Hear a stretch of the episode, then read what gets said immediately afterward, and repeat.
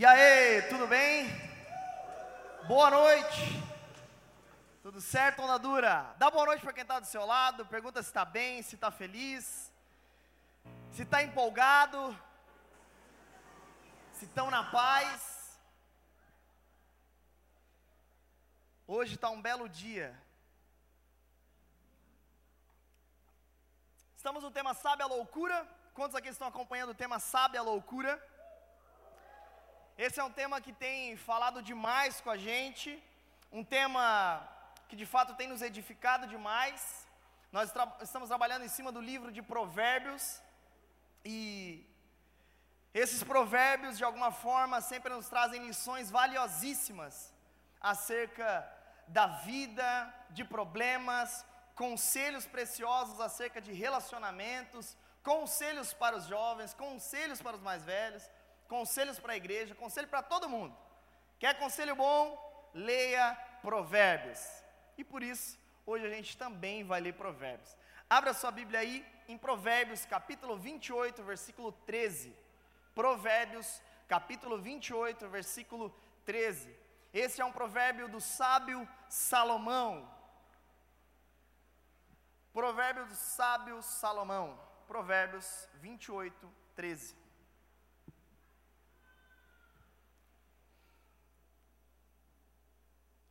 Quem não trouxe Bíblia, está aqui. Tá bom? Quem esconde os seus pecados não prospera, mas quem os confessa e os abandona encontra misericórdia. Antes de começar de forma expositiva numa história, eu quero comentar acerca desse provérbio.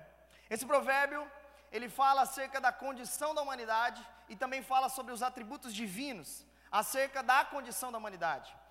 Ele fala: quem esconde os seus pecados, ou seja, ele vai dizer que vocês cometerão pecados, que nós cometeremos pecado e que co cometeríamos pecado. Nascemos do pecado, somos do pecado, vivemos no pecado por vezes. E a grande verdade é isso que isso revela é o nosso estado de condição de depravação radical ou depravação total. O que isso significa? Significa que nós que não há nenhum justo sequer significa que todos pecaram e destituídos, separados estão da glória de Deus. Mas esse provérbio, ele também vai falar acerca dos atributos de Deus. Ele vai falar: "Mas quem confessa encontra misericórdia". Aqui ele está dizendo: vocês vão pecar, não se esqueçam disso, porque vocês são seres humanos, falhos, pecadores, mas existe um Deus que é misericordioso. Isso não é bom demais? Glória a Deus. Isso me faz lembrar o tempo em que eu entrei na onda, cara. Eu vim num contexto onde eu nunca tinha aberto o meu coração e confessado os meus pecados. E quando eu entro na onda, eu descobri que aqui tinha um tal do discipulado, que aliás, não é coisa da onda, é coisa da Bíblia. E aí, no discipulado aqui, nós temos uma das bases e pilares do discipulado que se chama prestação de contas é o nome. O nome me assustou um pouco. Falei, uau, vamos lá. Primeiro discipulado, meu discipulador Douglas. Não sei se ele está aqui. Douglas Koch está aqui? Estava aqui semana passada. Está aqui. Ele sempre está aqui. O Douglas.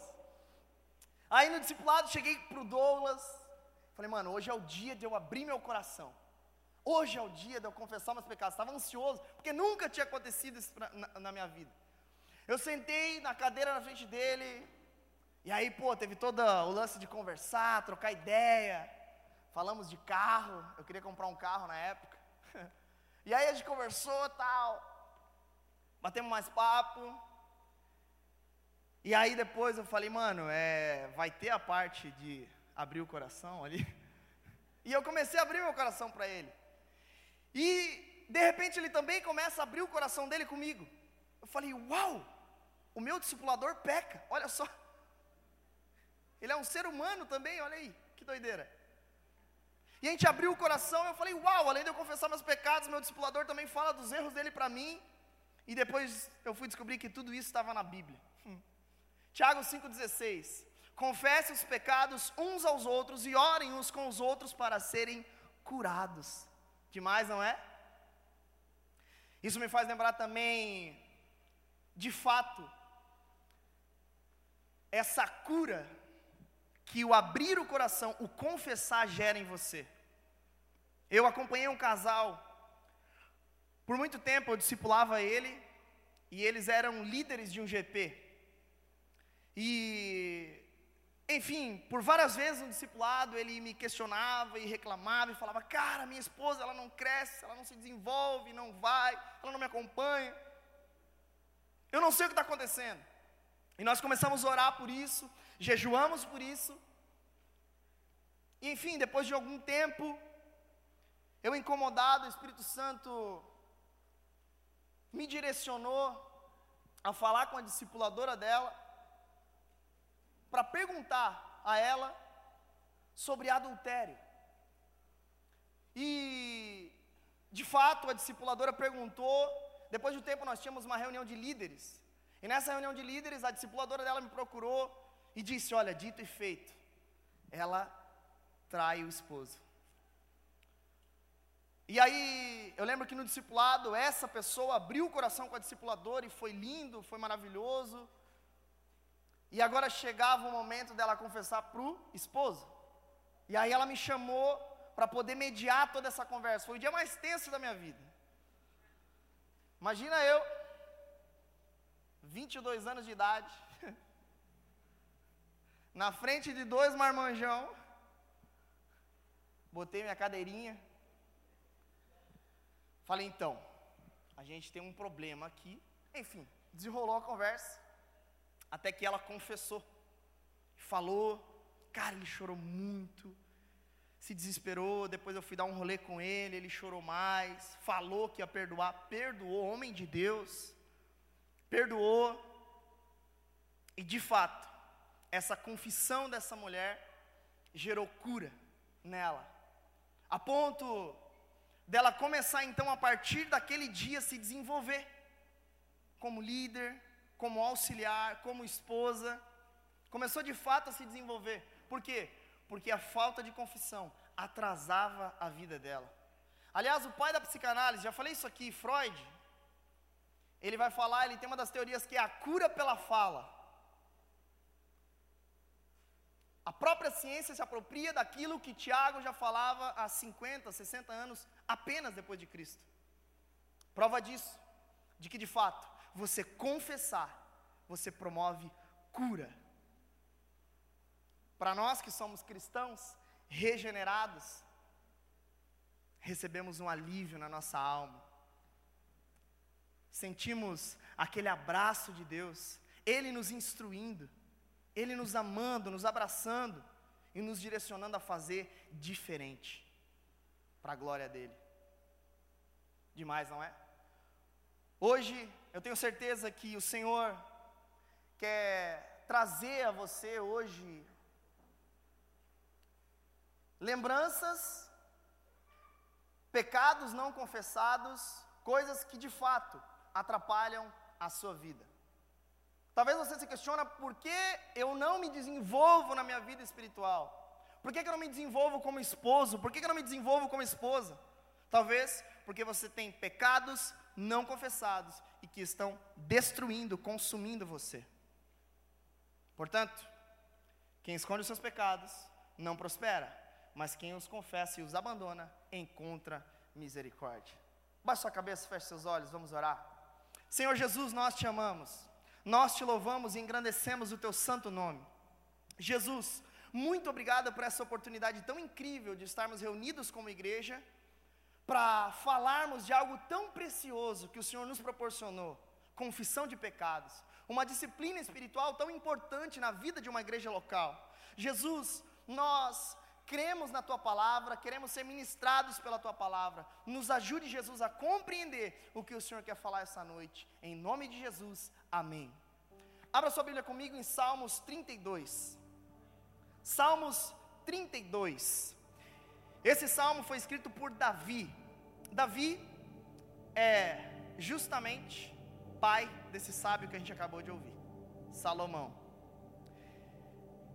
Esse salmo em que nós vamos ler agora, o Salmos 32, ele foi escrito. O Salmos 32, ele foi escrito por Davi, num momento muito difícil da vida dele. Ele tinha acabado justamente de ser desmascarado por um pecado que ele havia cometido com Batseba, mãe de Salomão. E depois de receber uma exortação do profeta Natan, essa história está em 2 Samuel capítulo 11 e capítulo 12. No capítulo 11, conta a história de que um dia, naquele tempo, os reis eles saíam para a guerra. Mas nesse dia a palavra fala que Davi, o rei Davi, resolveu ficar deitadão em casa. Ele fica de boa enquanto a galera está guerreando, ele está em casa deitadão. A palavra fala que ele levanta da cama e vai dar um rolê pelo palácio. Quando ele está andando pelo palácio, ele olha do terraço uma mulher tomando banho. Quando ele olha para a mulher, ele deseja a mulher. E aí ele teve a brilhante ideia: vou chamá-la para tomar banho comigo. Cadeira, ele chamou ela para se deitar com ele. Foi, rala e rola, pegou a mulher, se deitou com ela e ela engravidou. E ela engravidou, meus. Vamos lá, continuando a história. Depois de um tempo, ele descobriu que a tal da Batseba era a mulher de Urias. Sabe quem é Urias? Um homem bom do exército de Davi. Um dos melhores soldados do exército de Davi. Os comentaristas bíblicos dizem. Um homem bom, um homem de caráter. Você vai saber disso ao longo da história. Beleza. Aí ele teve a brilhante ideia, por ela ter engravidado, de chamar Urias do campo de batalha para promover a ele um dia de folga por ele ser tão bacana. Então ele chama Urias do campo de batalha, manda chamar ele. Urias vem. Falou, Urias, eu vou te dar um dia de folga, isso é muito legal. Vou te dar um dia de folga. Vai e deite-se com a sua mulher hoje à noite. Tranquilo, fique na paz, vai lá, se deita com ela. O que, que ele queria? Que a culpa não caia em cima dele. Eu dormi com ela, engravidei ela. Mas se ele deitar com ela, pode ser que, né, todos pensem que o filho é dele. O que acontece? Urias cai à noite e não vai para casa. Urias não dorme com a mulher dele naquela noite. E aí no outro dia Davi se levanta, fala assim, no amanhecer, foi lá para Urias, Urias, e aí cara? Por que você não foi lá dormir com a tua mulher? Ele fala, não meu rei, eu não posso o meu caráter, a minha consciência não permite que enquanto eu estou aqui dormindo de boa, os meus companheiros estão lá no campo de batalha. Aquilo já foi dando uma bad assim em Davi, onde ele estava deitado antes, lembra? Já foi dando ruim Davi. Eu fico imaginando Davi já pensando, cara, eu sou muito do babaca mesmo. Ok, ele falou, ele não se arrependeu ainda. Ele falou, cara, quer saber? Eu vou embebedar Urias bebaço ele vai. Deu um gorozinho para Urias, mesmo assim Urias não vai para casa. Fica torto, mas não vai para casa. Fica no bar do Zé, mas não vai dormir com a esposa. Ao amanhecer, Davi pergunta: E aí, Urias, você não foi dormir com a sua esposa, Batseba? Não fui, meu rei. Não fui. Ok, então Davi teve a brilhante ideia de entregar uma carta na mão de Urias e levar. Então volta para o campo de batalha. Pronto, ficou dois dias aqui, já está bacana. Volta. Voltou para o campo de batalha e nessa carta, obviamente que ele deu essa carta para Urias porque conhecia o caráter de Urias. Que Urias obviamente não abriria a carta no meio do caminho porque era uma carta para ser entregue na mão de Joabe, o líder do exército de Davi. E ele chega para Joabe e entrega essa carta. Sabe o que estava escrito nessa carta? A sentença dele. Davi manda matar Urias. Ou seja, vamos, vamos entender a história? Os homens estão na guerra, Davi está dormindo. Davi se levanta, dá uma volta no palácio, vê Batseba, se deita com Batseba, ela engravida, ele descobre que é a mulher de Urias, manda chamar Urias, como ele não cai na, na, na, na cilada de Davi, ele manda o próprio Urias para a guerra e nessa carta estava escrito: coloque Urias na frente do campo mais perigoso da batalha, do lugar mais perigoso da batalha. E de fato, Joabe, obediente, coloca ele no lugar mais perigoso. Depois de algum tempo vem uma mensagem para o rei Davi: Urias morreu nas mãos dos amonitas, que era o povo que eles estavam guerreando. Urias morreu. Vocês acham que Davi ficou triste? Não, sabe o que ele fez? Ele chama Batseba para morar com ele no palácio. E casa com Batseba. E aí depois ela engravida de novo, e aí nasce o nosso bendito Salomão. Loucura essa história, né? Capítulo 12 de 2 Samuel. Aí o profeta Natan é enviado por Deus para corrigir Davi. Porque ele fez o que não agradava a Deus, obviamente. Então, o profeta Natan chega a Davi e fala o seguinte: Davi, eu quero te contar uma história, rapaz. Ah, é? Me conta. Existia um homem, esse homem ele era muito rico. Ele tinha vários bois, carneiros, animais gordos, maravilhosos. E perto da casa dele morava um outro homem, só que esse era pobre. E tinha apenas uma cordeirinha, magra, mirradinha. E um dia, esse homem rico recebe um viajante, recebe uma visita de um viajante. E esse viajante, Davi, queria comer. Ao invés desse homem rico pegar dos bois gordos e maravilhosos dele, ele era tão egoísta, tão pecador, tão imoral, que sabe onde ele foi? Ele foi na grama do vizinho que era mais verde, Davi. Imagina o Davi já ficando na bete. Ele foi na grama do vizinho porque a grama do vizinho era mais verde, Davi. Ele foi no vizinho e pegou o cordeirinho mirradinho do pobre coitado do homem. E sabe o que ele fez? Ele pega esse cordeirinho e leva para a casa dele, Davi. E ele dá para esse homem, para esse viajante comer.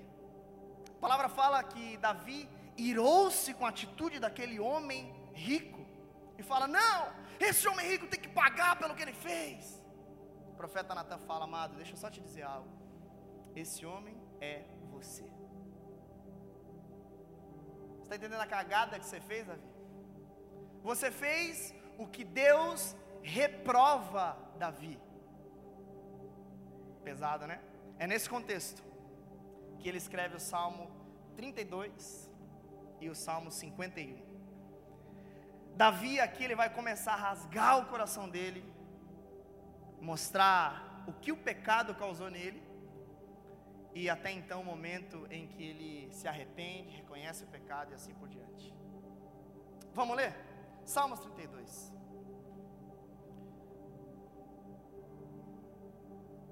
Eu estou na versão NVI. Como é feliz aquele que tem suas transgressões perdoadas e seus pecados apagados. Como é feliz aquele que o Senhor não atribui culpa e em quem não há hipocrisia.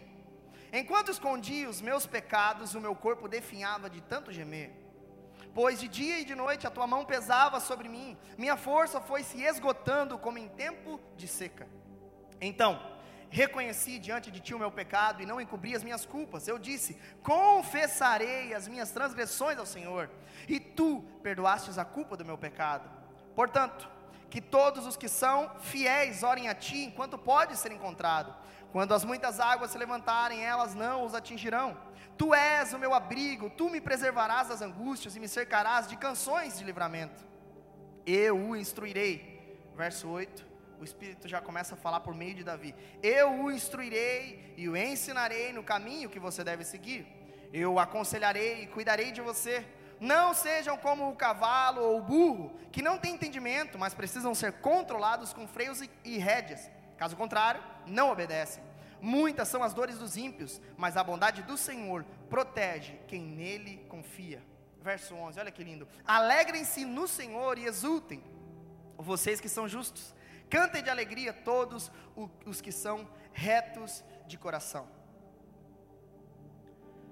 Sabe, as pessoas em todo tempo, em todos os lugares, de todas as formas, aliás, de muitas formas, procuram pela felicidade. Você vai concordar comigo que as pessoas procuram felicidade na internet, nos 10 passos, no YouTube, no Netflix, em pessoas, na igreja, no pastor, no discipulador. As pessoas, como diria Will Smith, estão à procura da felicidade. As pessoas estão à procura da felicidade, por algo que satisfaça algo que está faltando nelas. As pessoas procuram a todo instante felicidade. E se tem alguém que sabia o que era a tal felicidade dos olhos humanos, era Davi. Davi, ele era muito rico, poderoso, mandava e desmandava, tinha qualquer tipo de mulher. Ele tinha dinheiro, ele tinha fama, ele era um bom rei. Aos olhos humanos, um rei bem sucedido. E esse mesmo Davi, começa o Salmo 32, verso 1, dizendo o seguinte: Como é feliz aquele que tem suas transgressões perdoadas e seus pecados apagados. Esse Davi conhecia todos os tipos de prazeres, e ele diz: Olha, não há prazer maior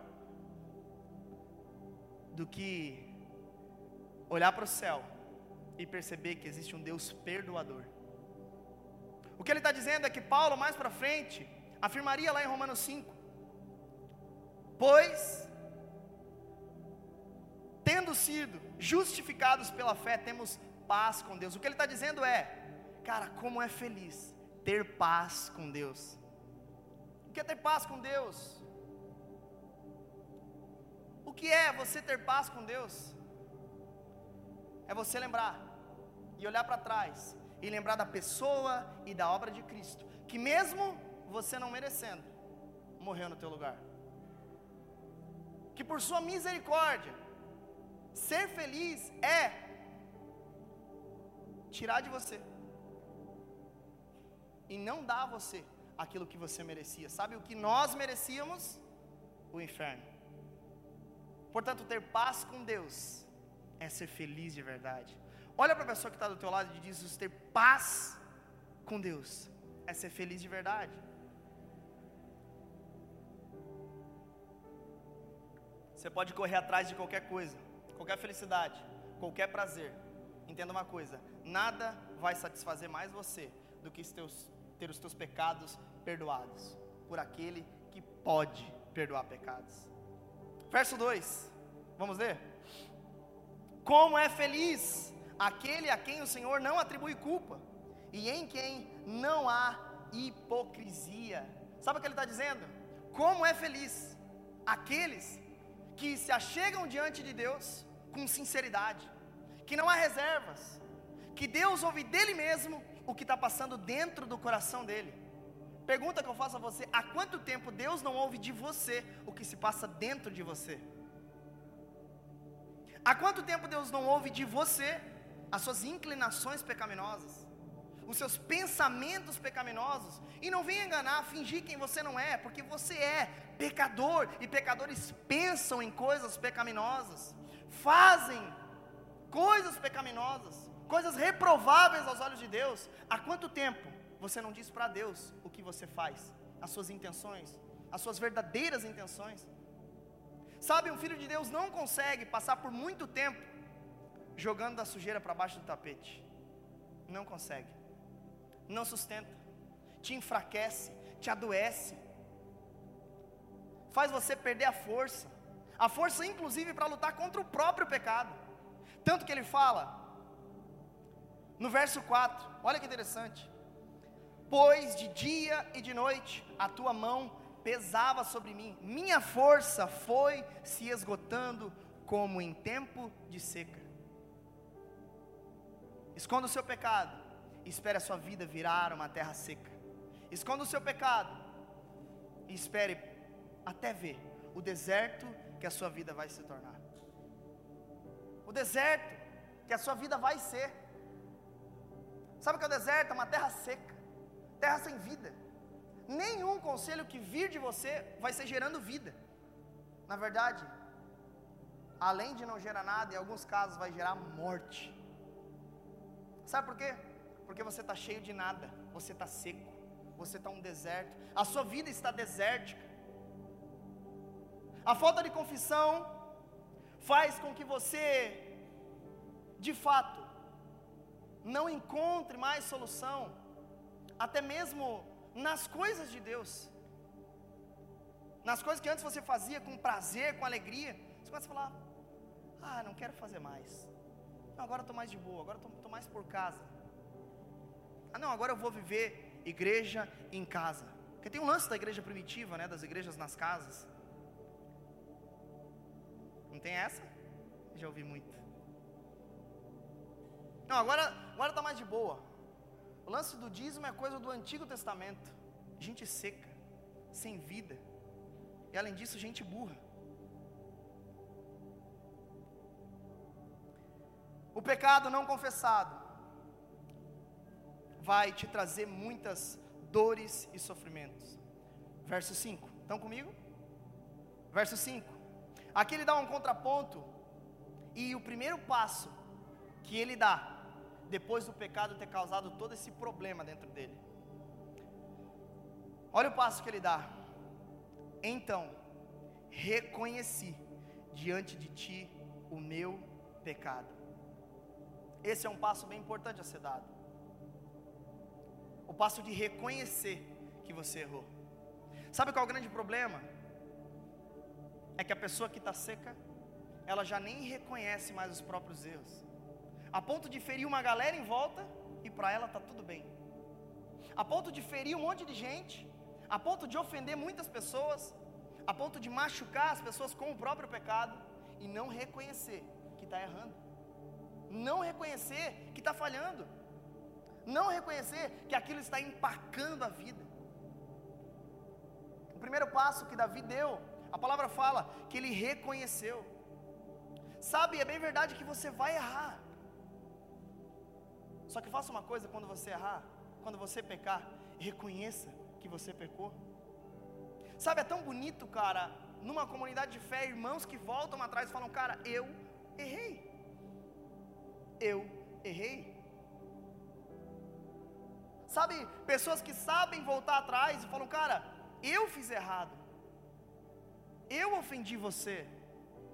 Eu errei com você. Você pode me perdoar? Tem gente que por muito tempo não reconhece os seus próprios erros e acaba se definhando, cara, com o seu próprio orgulho, soberba. Reconheça quando você está errado. Reconheça o seu próprio pecado.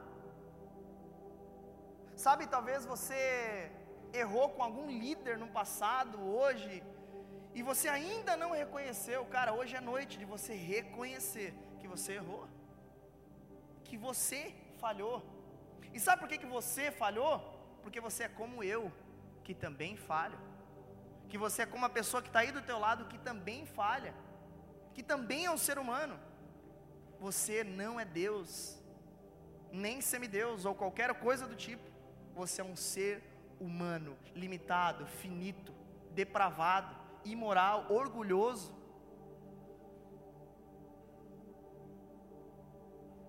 Continuação do versículo 5, estão comigo? E reconheci diante de ti o meu pecado, e não encobri as minhas culpas. Eu disse, ao segundo passo de Davi: Eu confessarei as minhas transgressões ao Senhor. Jesus perdoa você. Acredite se quiser. Talvez tentaram te enganar que não, mas Jesus perdoa você. Talvez a religião falou você não. Você não vai receber perdão. Mas Jesus perdoa você. Jesus oferece a você um perdão genuíno, um perdão transformador. Olha o que 1 João, capítulo 1, versículo 9 diz: Se confessarmos os nossos pecados, Ele é fiel e justo para perdoar os nossos pecados e nos purificar de toda injustiça. Ele é fiel e justo. Você é infiel e injusto, mas Ele é fiel e justo. Por isso que nós não nos gloriamos no que nós fazemos, mas nós nos gloriamos naquilo que Cristo fez. Amém? confesse os seus pecados, sinta o perdão de Deus, isso é libertador. Acredite, depois daquele discipulado do Douglas, aquele dia, eu nunca mais consegui passar uma semana sem sentar com alguém e falar, mano, cara, eu errei nisso, nisso e nisso e nisso durante essa semana. Eu e a temos essa cultura na nossa, casa, pela graça de Deus, de fazermos o culto familiar, e no culto familiar a gente olha um para o outro e fala, mano, eu errei nisso, nisso, nisso, nisso. Eu falei com você nisso, nisso, nisso, nisso, e aí nós temos a graça também de um exortar o outro, falar, é, mas você errou também mais nisso, e nisso, e nisso, e nisso, e daí ela fala, é, mas tu também mais nisso, e nisso, e nisso, e eu vou diminuindo, né? Vou para dentro do sofá assim, já vou. Fala, é, realmente. Tudo, tudo farinha no mesmo saco. Mas estamos de glória em glória. Existe um Pai no céu olhando para você e não resiste a essa oração de um justo. A palavra fala que a oração de justo é poderosa e eficaz demais, não é? Se arrependa do seu pecado. Confesse. Versículo 6. Portanto, que todos os que são fiéis orem a ti, enquanto pode ser encontrado. Quando as muitas águas se levantarem, elas não os atingirão. Olha o que ele está falando, olha que demais isso que Davi está falando. Está falando o seguinte: reconheça que você errou, confesse o seu pecado e agora continue orando. Para que continuar orando, Davi? Porque quando as águas vierem, num português bem claro, quando aparecer uma outra baticeba enviada direto do Satanás, você vai estar conectado comigo. A palavra fala que quem anda no espírito não deseja a carne ou as coisas carnais. Ore, continue em oração, por quê? Porque aquele que está de pé, cuide para que não caia. Você já confessou? É, pastor, agora eu estou liberto. Cara, eu já ouvi tanto isso. Não, pastor, agora, não, agora eu estou liberto. Não, cara, eu posso ir para uma balada agora que eu não vou olhar para ninguém. E o miserável vai para a balada. E sabe o que acontece com o miserável na balada? Ele fica com Deus e o mundo na balada. Eu falo, olha só que você estava tão bem, né? Melhorou, curou. Continue orando, perseverando em oração. Sabe por quê? Volto a dizer: você é um ser humano.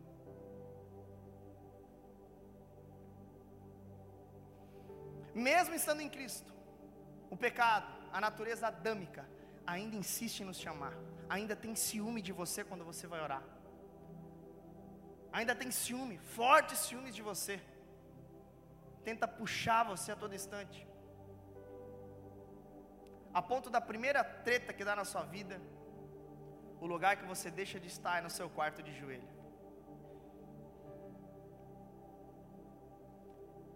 Versículo 7. Tu és o meu abrigo Tu me preservarás das angústias e me cercarás de canções de livramento.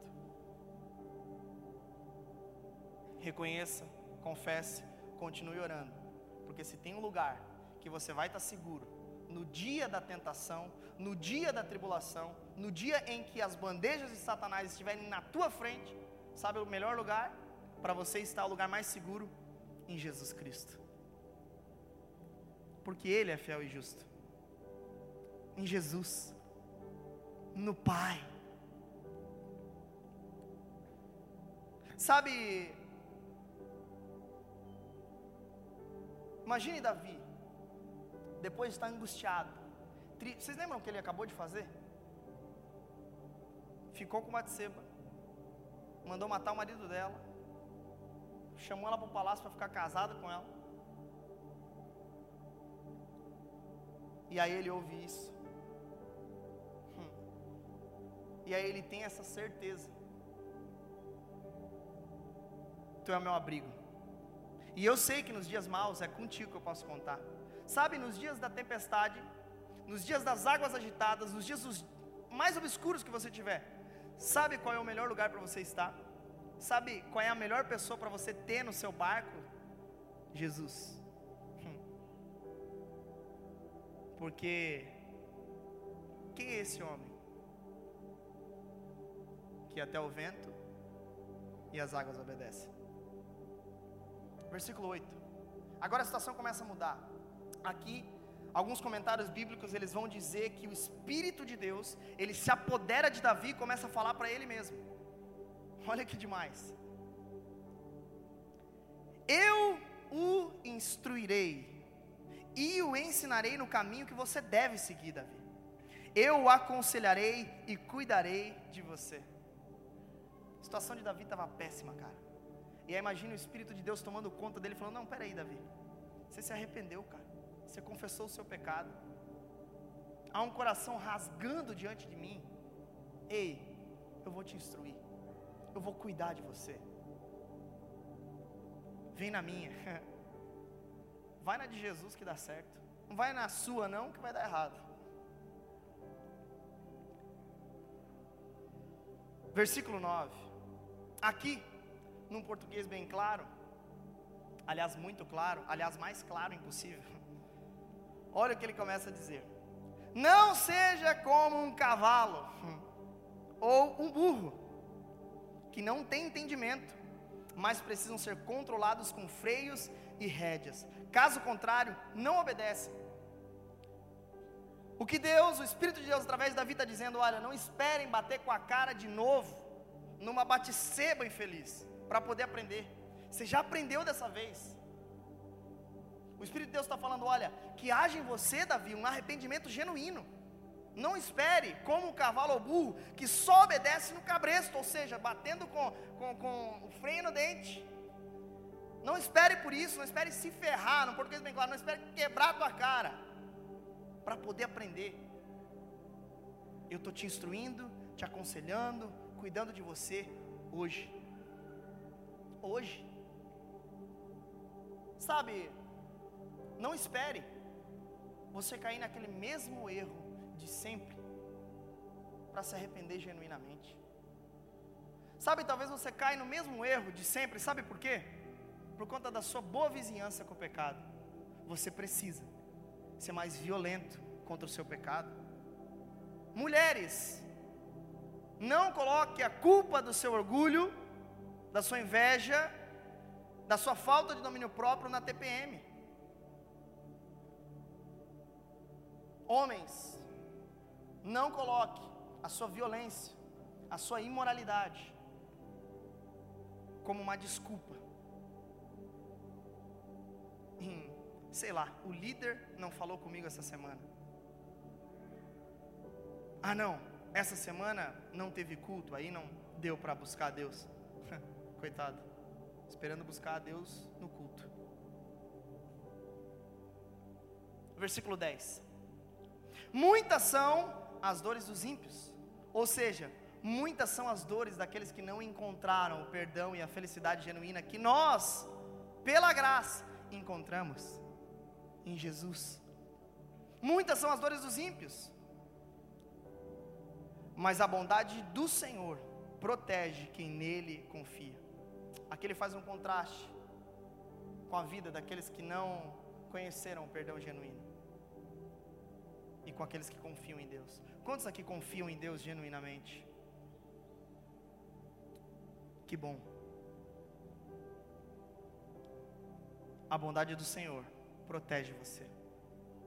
Por fim, versículo 11: Alegrem-se no Senhor e exultem, vocês que são justos, vocês que foram justificados, no nosso contexto, justificados pela graça, por meio da fé. Aqui estamos nós, justificados. Alegrem-se no Senhor, porque mesmo você fazendo as cagadas que faz, se achega a Deus com o coração arrependido, quebrantado, Ele oferece um perdão genuíno a você.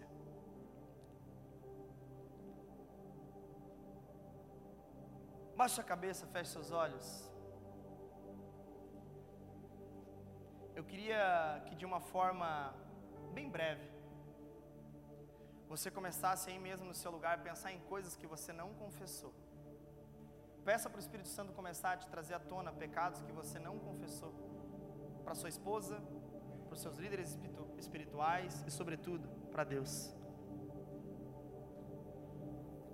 É bem verdade, escuta uma coisa, é bem verdade que o pecado não tem mais poder para condenar aqueles que estão em Cristo Jesus, mas ele pode tirar de você a alegria da salvação. É bem verdade que o pecado, ou melhor, que você não perde a sua salvação, mas se tem uma coisa que você perde, é a alegria de ser um filho de Deus a alegria de ser um salvo. Tanto que Davi, depois dessa mesma história, no Salmo 51, ele fala ao Senhor o seguinte: Deus, devolva a mim a alegria da salvação. Sem ela, não tem como